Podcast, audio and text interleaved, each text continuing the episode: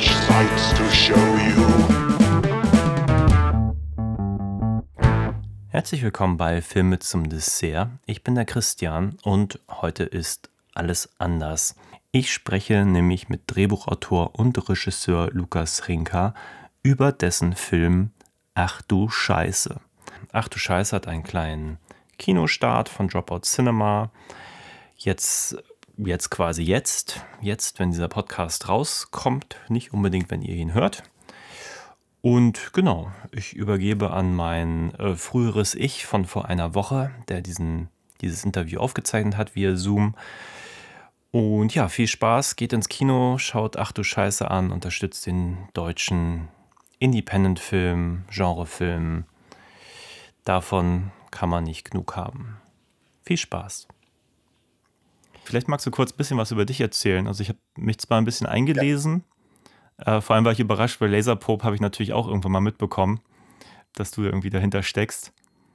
Und Ja, habe aber gesehen, ihr habt so eine Crowdfunding-Nummer gemacht, die nicht äh, funktionierte. Und das liegt wahrscheinlich bis auf weiteres auf Eis, oder? Genau, also es ist so, ich habe äh, hier in Mainz Mediendesign studiert, bin zum Studium hergezogen aus Frankfurt und ähm, habe dann seit 2016 schlage ich mich quasi als freischaffender Regisseur mit durch und mache kleine Werbe- und Imagefilmprojekte, um mich damit über Wasser zu halten. Und äh, mein Abschlussfilmprojekt an der Hochschule war eben dieser vierminütige Fake-Trailer Laser Pope, halb Papst, halb Maschine. Quasi ein Robocop im, im Vatikan.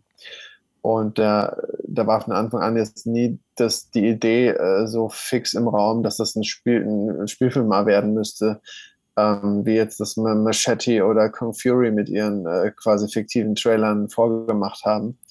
Äh, die ist dann so langsam herangereift und dann haben wir nämlich dann im Nachgang, das hätte man eigentlich von vornherein machen müssen, so ein kleines Crowdfunding nachgeschoben, was nicht allzu erfolgreich war. Dennoch glaube und hoffe ich seitdem an dieses Projekt und Mhm. hoffe darauf, dass man das irgendwann auch nochmal ernsthaft angehen kann, weil ich glaube, das Potenzial ist einfach grandios und ich bin natürlich selber auch ein Riesenfan meiner eigenen Kreation, Ja. äh, ob das jetzt hilft oder nicht, aber ich glaube, da, da geht was, ginge was, wenn sich jemand Mutiges bereit erklärt, das zu finanzieren. Ähm, und entsprechend viel zu teuer war diese Idee und viel zu groß und aufwendig. Und äh, ich wollte ja irgendwie mal einen Spielfilm machen, unbedingt, und habe dann über die Jahre halt äh, Konzepte nebenbei immer mal geschrieben, Ideen verfasst und habe dann irgendwann das nochmal strategischer versucht anzugehen, kleiner zu denken, günstiger zu denken, irgendwie in eine pitchbare Form alles zu bringen ähm, und zu gucken, was kann aber noch irgendwie sehr reizvoll sein, interessant sein und wie kriegt man vielleicht mal so ein Spielfilmprojekt ja auch äh, gestartet.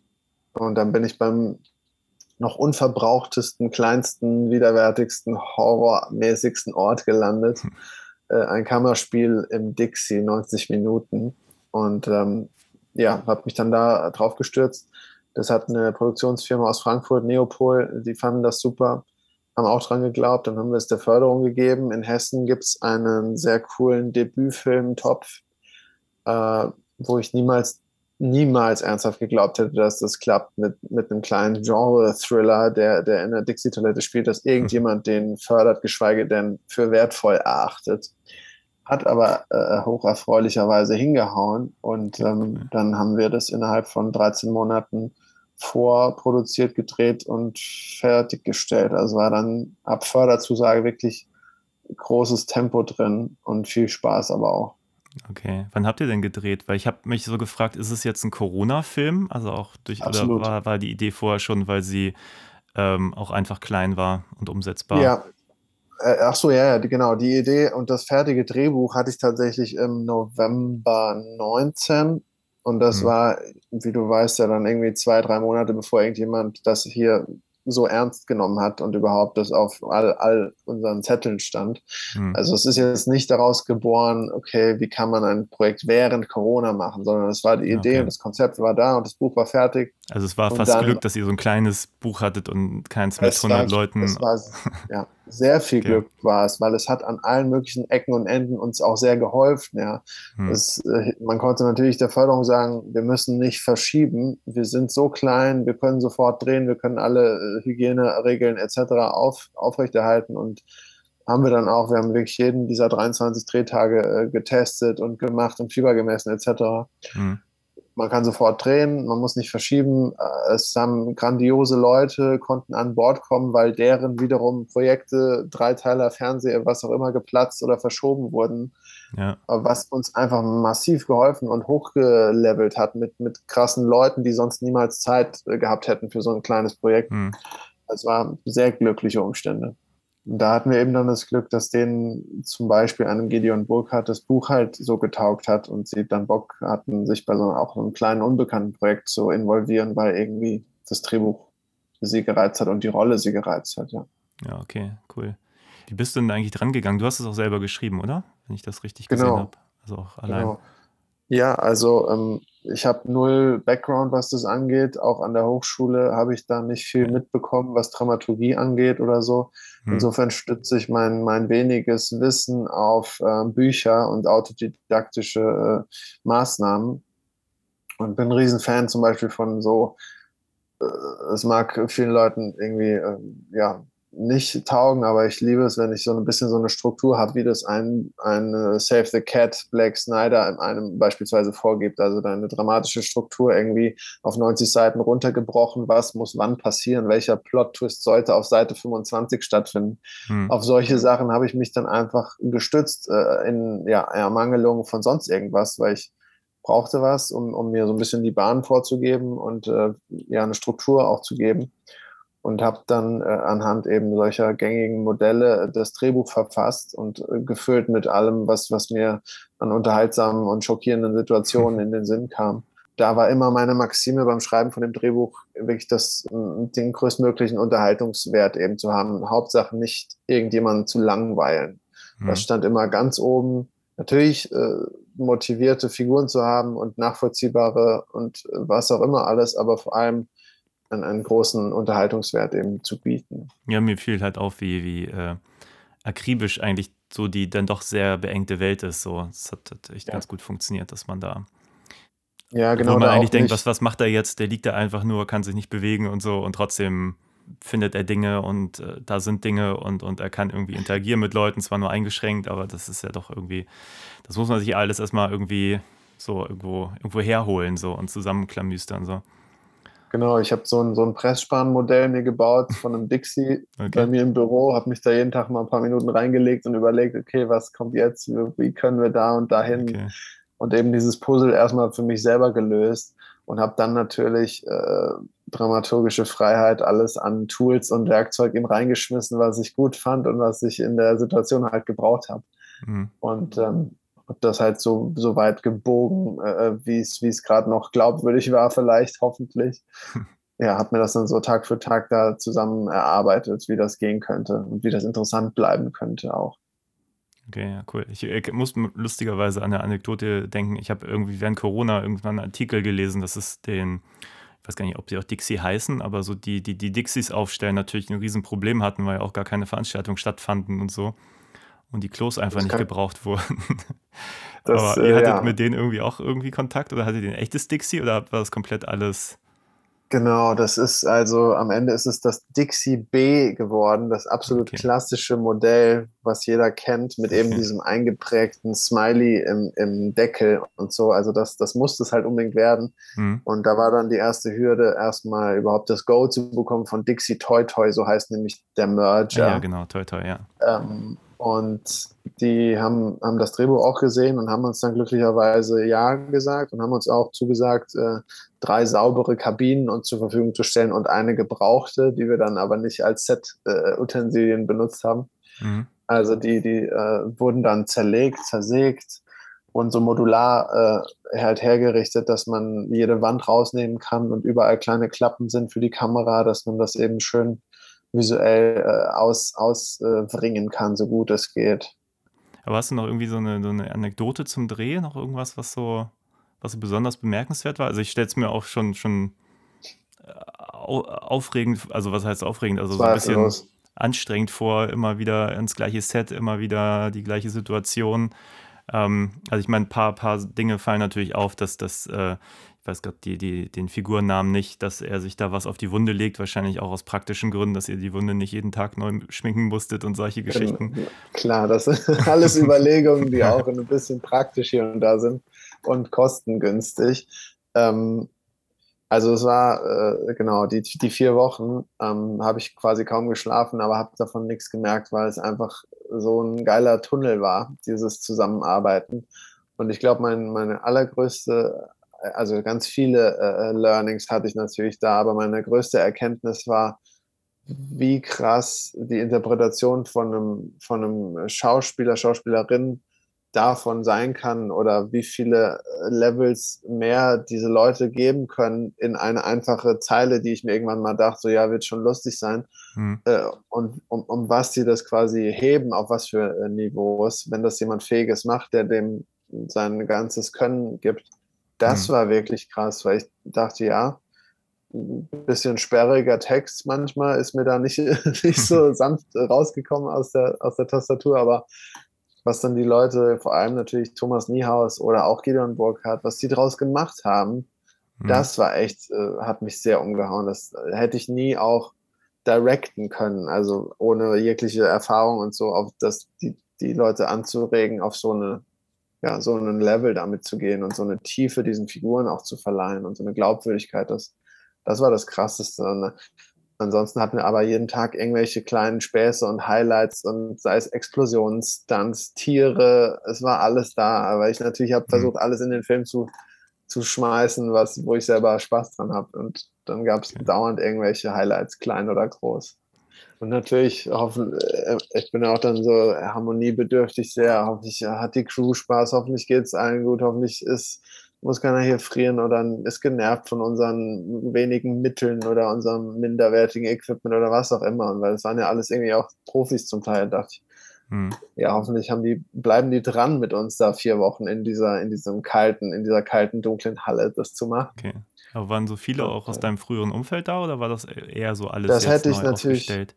Genau, das hätte ich natürlich gerne gehabt, quasi die ganze Hochschulcrew da einfach mitzunehmen. Aber ähm, ich verstehe dann auch, wenn, wenn eine Produktion natürlich sagt, ja, es ist zwar nur 400.000 Euro, aber es ist natürlich trotzdem ein, ein Risikogeschäft und natürlich sollen das bitte äh, professionelle, gerne gesetzte Leute auch machen, die ein Mhm. Renommee schon haben. Und es reicht, wenn, wenn Lukas der eine ist, der keine Erfahrung hat und, und äh, dem alle zuarbeiten, dann brauchen wir nicht noch ähm, Hm.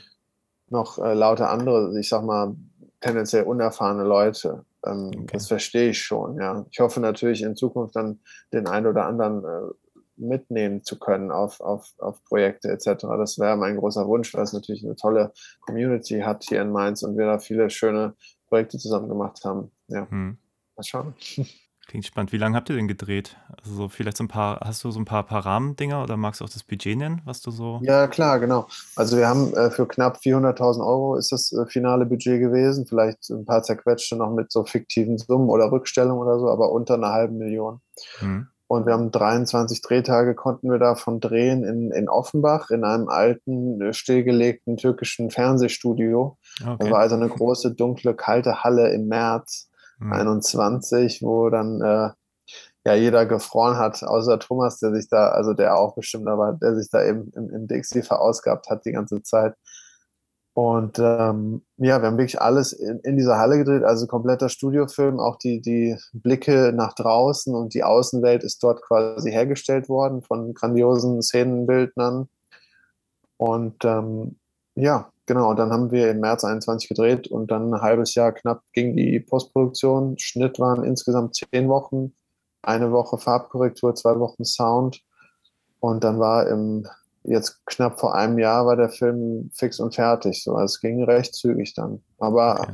ich mag es auch, wenn man so, sag ich mal, gewisse Eckpunkte hat, zu denen man dann abliefert und nicht ähm, noch 100 Jahre überlegt, wie könnte man es noch und noch mal verschlimmbessern und noch mal Mhm. jenes. Also da bin ich eh schon bei den Kurzfilmprojekten kein großer Fan von gewesen. Insofern war das, hat mir das eigentlich zugespielt, dass man da zügig durchgeht und, und so viel Zeit, wie man halt hat, hat man und mehr aber auch nicht. Hm. Wie, wie stehst du denn grundsätzlich zu Genrefilmen? Weil ich glaube, wenn man so Laserpop nimmt und jetzt hier, ach du Scheiße, ähm, würde ich sagen, hast du da ein Fable für. Und äh, ich habe auch gesehen, du hast mit Till Kleinert was gedreht, der jetzt auch kein ganz Ja. unbekannter ist.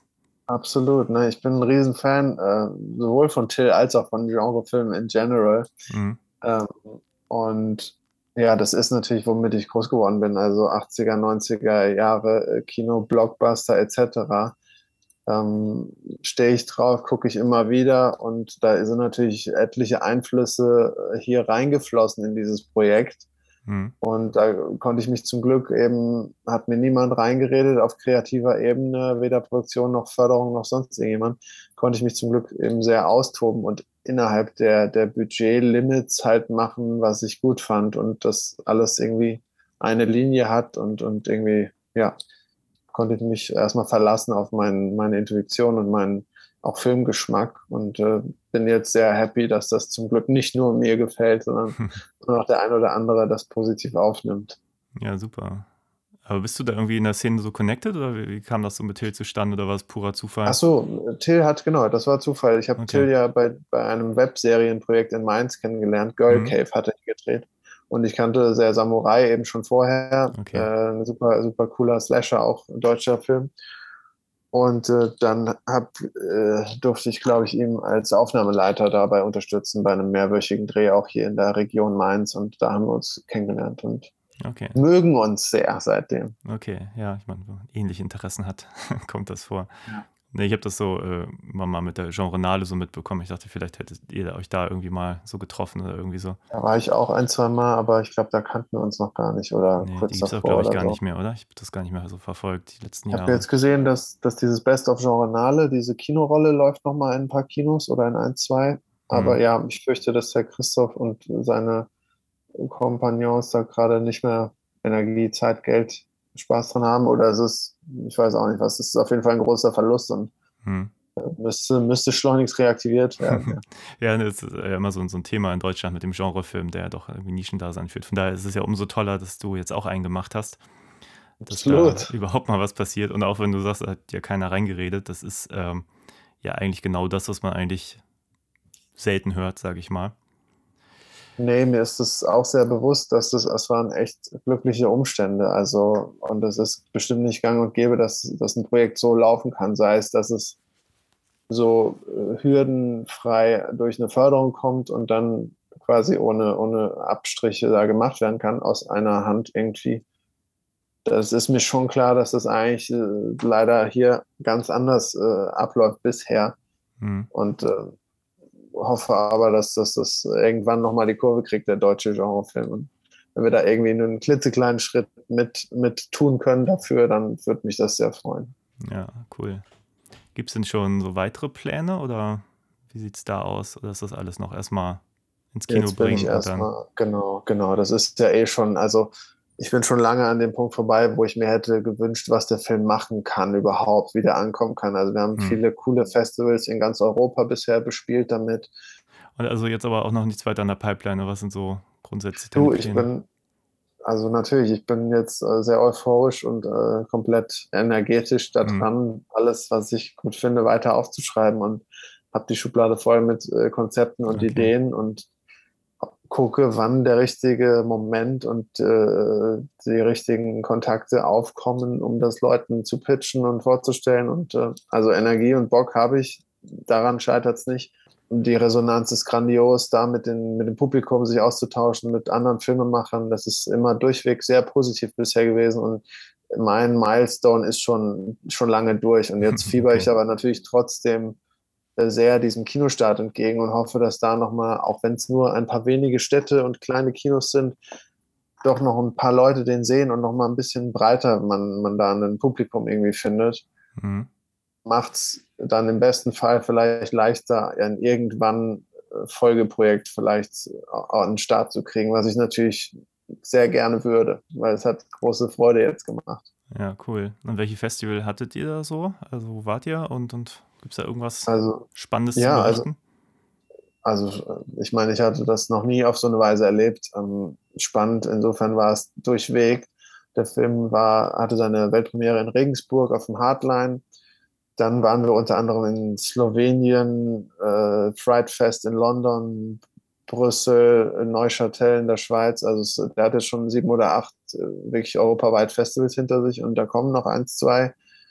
Ähm, und dann eben dieser kleine Kinostart. Also ich glaube, jetzt Ende Oktober wird es nochmal sehr interessant. Es ist konstant interessant, aber da wird es da wird's jetzt sehr spannend. Ne? Mal, äh, Kinostart war am irgendwie 17. oder sowas, oder? Genau, also der 20. Oktober ist unser offizieller äh, Termin und es okay. gibt ein, zwei Tage noch davor, äh, plus minus, wo es halt anderswo noch im Programm ist. Aber ab dem Donnerstag, 20. Oktober, es gibt eine Liste auf, auf äh, der offiziellen Filmseite, ach du Scheiße, minus der Film.de oder direkt bei dem Kinoverleiher Dropout Cinema. Da kann man dann genau sehen, in welchen Städten er läuft und in welchen kleinen und Kinos er zu finden ist, von wann bis wann. Da mhm. kann man sich dann informieren und ja, kann ich nur die Leute sehr animieren, hm. sich das anzugucken.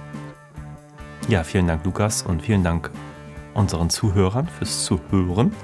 Geht in Ach du Scheiße und wir hören uns das nächste Mal wieder bei Filme zum Dessert. Auf Wiedersehen.